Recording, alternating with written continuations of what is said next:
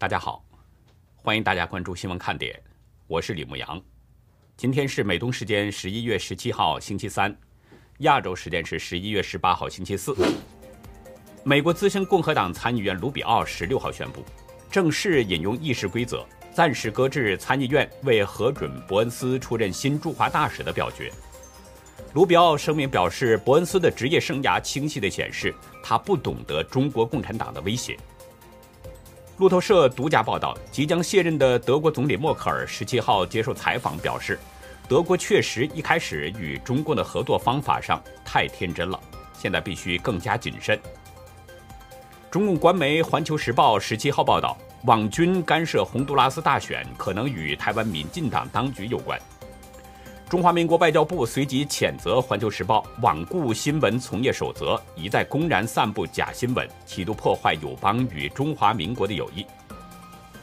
多家大陆媒体报道，山东济南浪潮集团被爆料办公室内挂着鼓励人们加班的标语，有多名员工指控这家公司强制加班却不发加班费，并且把加班的时数纳入年终考评。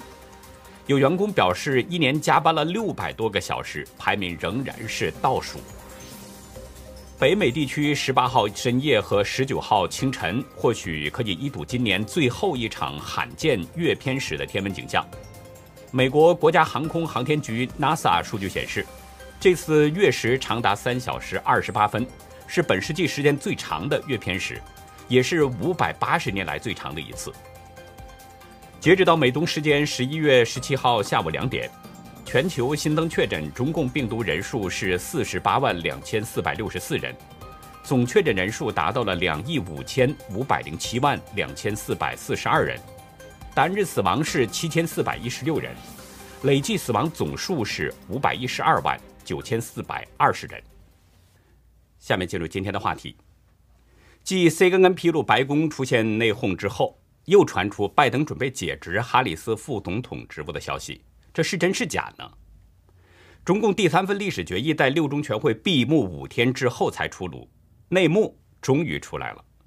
两大中共官媒先后披露，中共高层在会议期间讨论相当热烈，争先恐后发言，而且习近平曾经至少主持召开八次专门会议，征求各方意见。可见中共帮派之间的这个打斗是异常激烈。有分析认为，中共在二十大上可能会有政变。不过呢，节目正式开始之前，还是要做一个小小的广告哈。目光四周年特别单元播出之后呢，我们得到了很多网友的积极反馈，有的表示喜欢，有的还表示分享给了朋友。为了向大家表示感谢呢，我们在社群又推出了一个感恩回馈活动。只要大家将贴文点赞并分享，留言给一位朋友，说明您是从什么时候开始接触新闻看点，那么您就有机会得到新闻看点的一份特别礼物——牧羊从来都没有公开过的唐诗诵读。这个活动呢，截止到二十五号中午，还有大约一周的时间，请大家积极参与。另外，我发现啊，最近动态网呢，把新闻看点和其他自媒体放在了一起。专设了一个油管自媒体板块，非常感谢动态网，这样呢是方便了中国大陆朋友的收看。希望大家每天都来关注我们。昨天福克斯新闻爆出了一个超级猛料：拜登与哈里斯之间的关系已经相当糟糕，几乎到了哈里斯要被解职的地步。不过，白宫在努力的营造两人之间不存在分歧的印象。在昨天福克斯新闻的谈话性节目《五人小组》当中，主持人，也就是前白宫发言人佩里诺表示，确实有一个在总统任期中任命新副总统的程序。他表示，尽管这非常不寻常，也非常罕见，但是却并不是没有先例。佩里诺指出，美国历史上有十几位总统的全部或部分任期当中都没有副总统，或者是。在任期内任命新的副总统，佩雷诺说：“这是白宫希望你不要相信自己所看到的事情之一。”但是大家可以看出来问题。上周他们召开了三个月以来的第一次内阁会议，当时甚至看不到哈里斯的人影。佩里诺表示，拜登和哈里斯之间的分歧上个周末已经开始曝光了。佩里诺指的呢是美国有线电视新闻网 CNN 在十四号的一个惊人爆料。CNN 报道中表示，他们访问了几十位哈里斯的幕僚、拜登政府的官员以及其他相关的人士，都表示拜登与哈里斯都不满对方正在内讧。文章还表示，哈里斯也曾经对亲信说他被束缚了手脚等等。福克斯新闻驻国会的特派记者培格兰前不久也有一篇报道，其中提及了国会正在准备一些。多年来从未做过的事情，那就是确认新副总统人选的过程。培格兰还在自己的 Podcast 节目当中指出，美国总统任内任命新副总统，最近一次是由1974年接替尼克松的前总统福特和当时民主党掌控的国会所启动。自从 CNN 爆出猛料之后，中国大陆的大小媒体都在热炒这件事儿。甚至比美国人还要关注这件事儿，看中共的各种宣传，几乎就是板上钉钉的事儿了。中国媒体这么炒作拜登和哈里斯的不和，当然可以说是有两个目的：一个是中共真的希望美国乱起来，希望白宫发生内讧，这样呢，中共可以从中渔利；如果白宫真的出现了内讧，甚至拜登撤换副总统，中共认为可能会让美国自顾不暇，从而减弱对中共的打击。但中共媒体呢，这是一厢情愿，推己及人。因为中共最高层想撤换某一个官员，只需要一个通报就完事了。至于人大表决，那只不过就是在走一个形式。实际上，中共各派系在之前的闭门会议当中已经达成了内部协议。而美国是民主国家。与中共集权政体有着本质上的不同。美国总统权力再大，也没有权利更换副总统。根据美国的宪法，总统和副总统都是由国会任命的，撤换也是由国会才有权来决定的。美国更换副总统只有在两种情况下才可能发生，一个呢是副总统本人可能涉嫌严重违法而引咎辞职。如果不辞职，也可能将被弹劾下台。另一种是副总统发生了意外，比如出现身体状况不能理政，或者是不幸离世等等。只有在这两种情况下，才有可能更换副总统。另外，即便是哈里斯真的被撤换了，美国对中共的打击也不会受到任何影响，就像川普政府时期对中共进行了全方位的打击。当时也有中国的媒体表示，换上民主党政府呢，美国就可能改变对中共的态度和立场。现在大家都看到了，虽然拜登政府与中共有着几个方面的接触，甚至在某些政策上还出现了松动，但是在一些针对中共的主要问题上，比如对台湾的立场，拜登政府并没有软。今天，中国外交部发言人赵立坚有这么一番话。他表示，美国应该遵守一中原则和中美三个公报。他声称这是美中双方的重要共识，也是美中关系的政治基础。赵立坚的最新说法，与中共大小媒体在昨天的说法完全变样了。当天早上，拜登与习近平举行了第一次视频对话，就台湾议题，双方是隔空进行了交锋。但是在随后的报道当中，美中之间存在着严重不同。新华社报道中表示呢，说拜登表示美国致力于奉行一个中国政策，不支持台独，希望台海地区保持和平稳定。但是白宫的声明中并没有不支持台独这句话。声明中说，拜登强调美国依然坚持台湾关系法、美中三公报与对台六项承诺为指引的一个中国政策。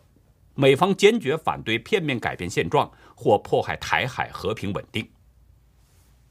从双方的说法可以看出，对台湾的议题肯定有一方是在撒谎。谁在撒谎呢？在昨天与习近平视频峰会之后，拜登随后对媒体做了说明。彭博社报道指出，拜登不但明确表示支持台湾关系法，而且还说，台湾是独立的，由他自己做决定。我注意到，又有媒体呢把拜登的这个说法称为是口误。如果是口误，那这已经是拜登在近期内至少第四次，甚至是第五次公开口误了。在台湾的议题上，这么频繁的出现相似的说法，你会相信拜登是口误吗？台湾外交部在声明中表示，中共媒体在刻意误导、错误诠释其他国家的发言或立场，已属惯犯，在国际间有失诚信。还有两件事儿，也必须要说一说。第一件事儿是，美国国务卿布林肯在今天发表声明，认定中共等十个国家为本年度宗教自由侵犯国。布林肯在声明中表示，根据国际宗教自由法，认定缅甸、中共等国家由于从事或容忍系统性的、持续的并严重的侵犯宗教自由，而被列为特别关切国家。国务卿在声明中说。美国将继续施压所有的政府修改他们的法律以及行为上的缺失，并推动让那些对侵权负有责任的人承担责任。布林肯强调，美国承诺与政府、民权组织以及宗教团体的成员合作，推动全球宗教自由，并设法解决那些因为信仰或不信仰而面对侵犯、骚扰和歧视的个人或社区的苦难。我注意到，美国之音相关报道的下方呢，有一位网友留言说：“美中会谈结束了，果然，第一记耳光子扇来了。”第二个是，是美国将抵制北京冬奥会的消息。昨天，《华盛顿邮报》引述知情人的消息，拜登政府很快将宣布对二零二二年北京冬奥会实施外交抵制。政府消息人士透露呢。白宫迟早会宣布，拜登和任何美国政府官员都不会参加北京冬奥会。同时，美国将知会盟友这项决定，但是让他们自己决定是否跟进抵制。消息人士表示，美国的外交抵制行动是在不影响美国运动员的情况下，对中共政府侵犯人权的行为作出回击。现在距离北京冬奥会还有三个月的时间。美国的这一项决定对中共来说同样是一个重大打击。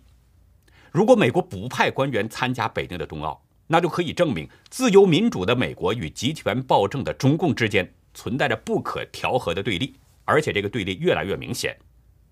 如果美国的盟友也纷纷跟进，也公开抵制北京冬奥会，那将更加凸显出中共在国际社会的严重孤立，反衬出中共侵犯人权的流氓恶棍形象。正如前国务卿蓬佩奥对天空新闻所说：“世界必须承认中国共产党是一个流氓政权，它是一个意图统治全球的政权，是一个不尊重西方价值观、不尊重人命的政权，是一个践踏本国人民权利的政党。”我们再说，中共炒作拜登哈里斯不和的第二个目的，就是中共呢在试图转移国内视线。转移百姓对国内各种丑闻，特别是对中共内斗的关注度，但是这也是徒劳的，因为中共官媒自己都在报道一些鲜为人知的内幕。大家都注意到了，中共史上的第三份历史决议公布时间是在六中全会结束之后的五天之后，这是很不寻常的。那这期间究竟发生了什么？为什么要拖延这么长时间呢？今天，中共官媒新华网置顶了一篇文章，《中共中央关于党的百年奋斗重大成就和历史经验的决议诞生记》。其中表示，六中全会期间，习近平就决议讨论稿做了说明后，参加会议的人员进行了两天半的充分讨论，共提出修改意见一百三十八条，文件起草组根据意见对讨论稿作出二十二处修改。昨天，中国大陆网络上传出消息，六中全会期间，中共内部曾经出现过激烈争论。消息表示呢，在六中全会前的中常委会议上，李克强提出，六中全会必须明确第三次历史决议与前两次历史决议的关系，特别是第二次决议还算不算数的问题，必须要明确。李克强提出这个意见之后啊。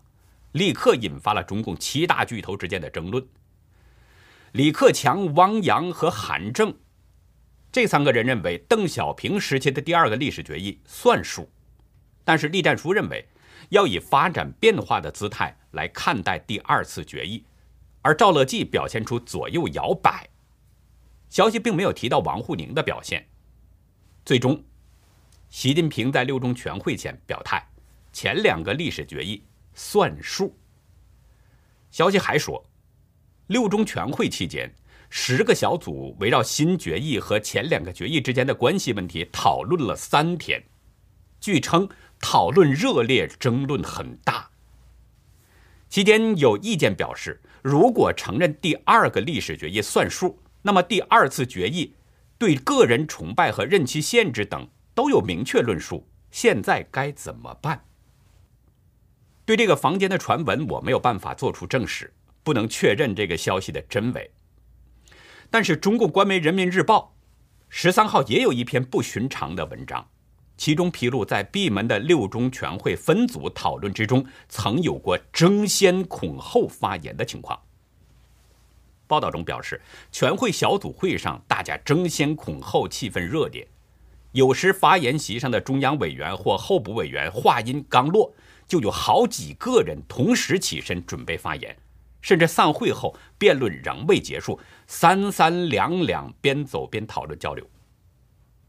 报道还指出，与会各派争辩的焦点涉及如何看待关于前两份历史决议的问题。文章说。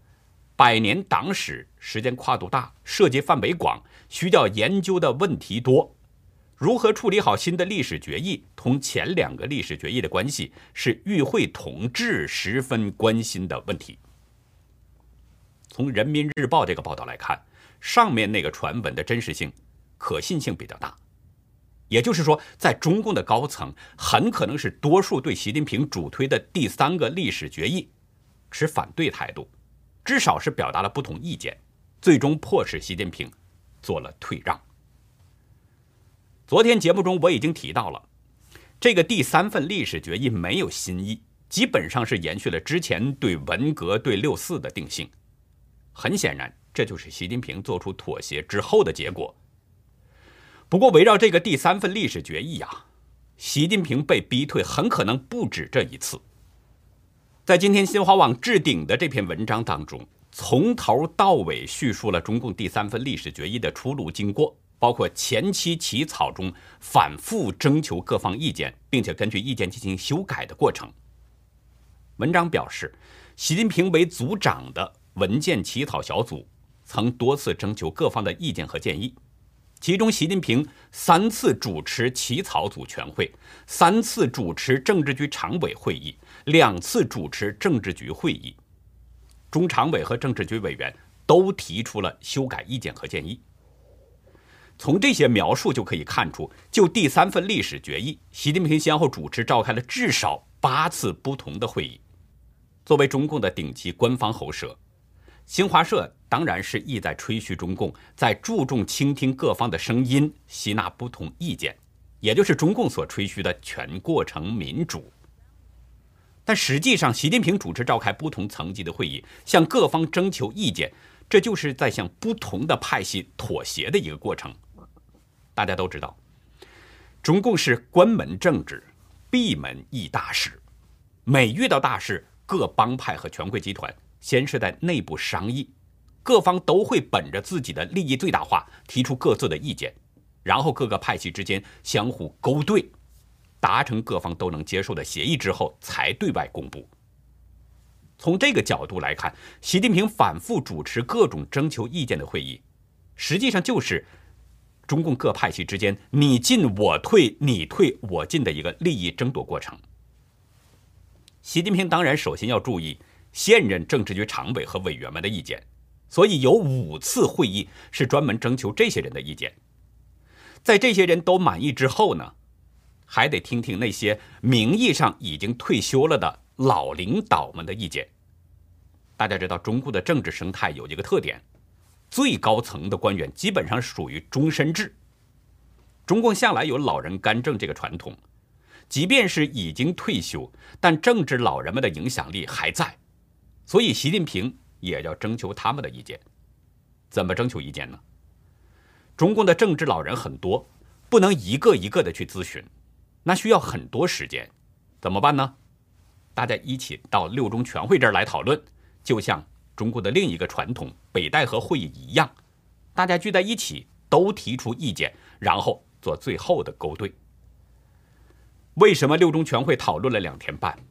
为什么之前不断征求意见后又提出一百三十八条意见？这些争论和这些意见很可能就来自中共的政治老人们。从这个角度来分析，习近平远远不是一言九鼎。虽然早早就喊出了“定于一尊”，但实际上，习近平很可能还是在受到中共各个派系的制衡。习近平受制衡的原因关键，还是在于他很可能没有完全掌控中共的军队。我们看到，到目前为止，六中全会新决议已经出炉两天了，但是中共军委还没有公开表态。中共向来是喊“枪杆子里面出政权”，但是军委迟迟不表态，意味着什么呢？我说过，沉默可能有两种含义，一个是默认，另一种是无声抗议。军队是哪一种呢？习近平应该能掂量得出来。旅美政经博士程小农撰文表示，习近平因为高层权力斗争爆发，为应付权力斗争而开始集权，又因为反腐败受阻，最后走上了恢复个人集权的道路。文章表示，面对习近平的个人集权，明年的中共二十大很可能会爆发更激烈的权力斗争，一方自然是习近平，另一方则是其他诸多政敌。不过，程小农认为，习近平虽然有政敌。并不一定等于就他一定是会倒在政敌的手里。过去十年，习近平通过反腐等形式已经掌握了大权，政敌很难正面对他形成威胁，但他的确存在着秘密政变的威胁。大家知道，中共历史上曾经有一次秘密政变，就是毛泽东死了以后，四人帮被抓这件事儿，实施抓捕的主要就是掌管。警卫大权的汪东兴，毛泽东死了以后，汪东兴投靠了毛的接班人华国锋，与掌握军队的叶剑英一起发动了这场政变。程小龙指出，习近平的危机主要在于谁掌控着警卫局。最后呢，我们再来说一个稍微轻松一点的话题，是关于人性中善的内容。印度一名叫贾亚德万的女子啊，在推特上晒出了一封感谢信，是维迪亚科技学院感谢她捐款帮助学生就学。贾亚德万表示，以前呢，他的父母啊，每个月的薪水总计只有一万四千印度卢比，大约也就是一百八十八美元左右，这点收入很难养活一家四口人，更不消说上大学。但是贾亚德万呢，却上完了大学。什么原因呢？是因为当初有一位陌生人用奖学金的方式帮助自己完成了学业，而如今他自己呢也要回馈社会，成为帮助别人的陌生人。在贾亚德万晒出这个感谢信当中啊，维迪亚科技学院表示，五人委员会会到申请资助的学生家里去拜访，了解这些学生的家庭经济条件是不是符合获得奖学金的资格。有一位网友呢，给贾亚德万留言说：“这个世界需要更多像你这样的好心人。”无独有偶，Instagram 网站上呢也有一段类似的影片，是一名美国男子捡到了一个皮包，并且呢依据皮包里边的证件信息找到了皮包的主人。影片中显示啊，当这位男子敲门的时候呢，一个名叫金的女子开了门。然后那名男子说：“他在停车场捡到一个皮包，看看是不是您的。”金开始表示那不是自己的皮包，他也没有认出那个皮包是女儿的。但是这名男子出示的皮包当中包括银行卡等等证件的时候，金立刻说那是他的女儿的。随后这个男子呢就把皮包交给了金。这个世界上啊。中国是唯一的一个坚持清零政策的国家，在这个严厉的政策之下，发生了很多荒诞不经的故事。在今天的红潮看点，我们来聊一位法律界人士的亲身遭遇，被菲律宾了。欢迎大家到优乐客会员去了解更多。我们的会员网站网址是 http: 冒号双斜线牧羊兽点 com，还有一个是 http: 冒号双斜线 youlucky 点 biz。那好，以上就是今天节目的内容，感谢您的收看，再会。